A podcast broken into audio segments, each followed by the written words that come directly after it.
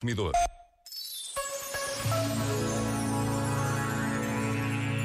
O Evangelho, afirmou o Papa Francisco, apresenta-nos Jesus sempre em movimento, saindo ao encontro dos outros. Em nenhuma ocasião da sua vida pública nos dá a ideia de ser um mestre estático, um professor sentado na sua cátedra. Pelo contrário, vemo-lo itinerante, vemo-lo peregrino, a percorrer cidades e aldeias, ao encontro de rostos e casos. Este momento está disponível em podcast no site e na app da RGF.